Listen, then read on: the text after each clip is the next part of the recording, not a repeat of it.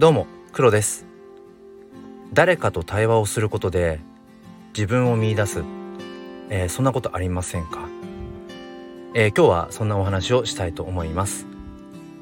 このチャンネルは切り取った日常の一コマからより良い明日への鍵を探していくチャンネルです。本日もよろしくお願いいたします、えー、さて、え今日は他者の中に自己を見出すというお話をしていきたいと思います。えー、僕はこのスタイフで、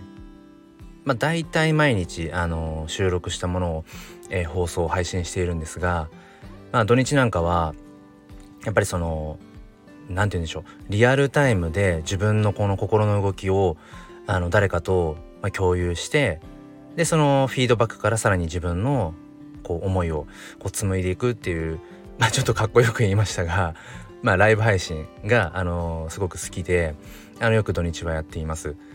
で今日もあの昼間に、まあ、趣味でやっている写真、まあ、ちょっとこう家の周りを歩きながら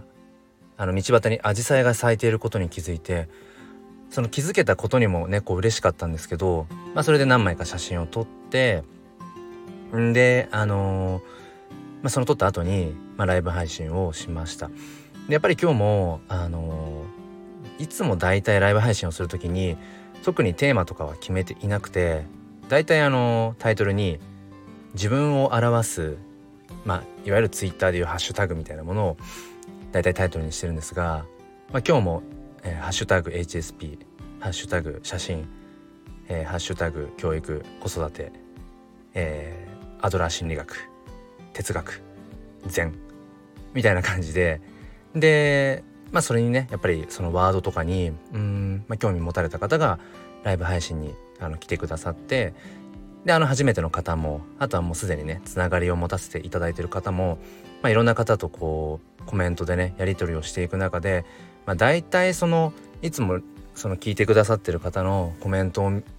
あ、見ながらあの話をこうどんどんどんどんこう脱線していきながら何の話してたんだっけなんて言いながら、まあ、話すのが好きなんですが結構そのリアルタイムでその場その場で思いついたことをこう話していくっていうその時間がすごく僕にとって大切でなんでかっていうとなんその自分の中に溜まっている良くも悪くもこう溜まっているものがなんかこうたくさんこうイメージで言うと自分の中にあるたくさんの点無数の点がうーんそのコメントを通して対話をしていくことでだんだんだんだんこうくっついていって何て言うんでしょうこう線のようになってでそのまあ糸を編むようにじゃないけどこうなんかこう織りなその線が織りなしていってそれが自分の中からこう一つの光になって出ていくような ちょっとスピリチュスピリチュアルな表現ですけどなんかそんなような、えーと、感覚がすごく心地よくてあ自分って今こういうこと考えてるんだとか、えー、こういうところに今自分は価値を見出してるんだなんてことをなんか整理できるんですよね。だから本来多分自分の中にもともとあったものなんだけれども自分でそれをきちんとやっぱり見えていなくてでそれをこう他者と、えー、対話することによってその自分をその見出していくっていう、うんまあ、まさにその他者の中に自己を見出すっていう、うん、ことなんだろうななんていう。だからこの、うん、ライブ配信っていう形が僕にとっては、まあ、とてもこう大事な時間で、うん、でそれがねあの同じようなこう周波数を持った方とその本当に限られたそういう遠い尊い時間を、ね、一緒に過ごせるっていうこともすごく嬉しいしえー、そういう時間が本当にあの大好きです。あのまたねあのぜひライブ配信でちょうどそのタイミングであのお話、まあ、対話対話ができたあの時にはどうぞよろしくお願いいたします。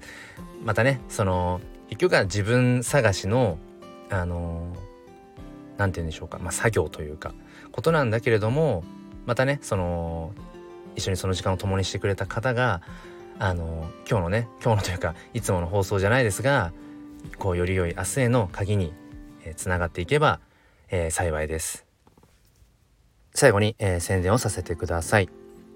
え毎週末すっぴん哲学で紐解く教育と子育てというもう一つのチャンネルの方で、えー、早朝にライブ配信を行っています、えー、ご興味がある方は是非備考欄の方から、えー、チャンネルの方をご覧ください。ということで最後まで聞いてくださりありがとうございました。それでは今日も心に前向きファインダーを。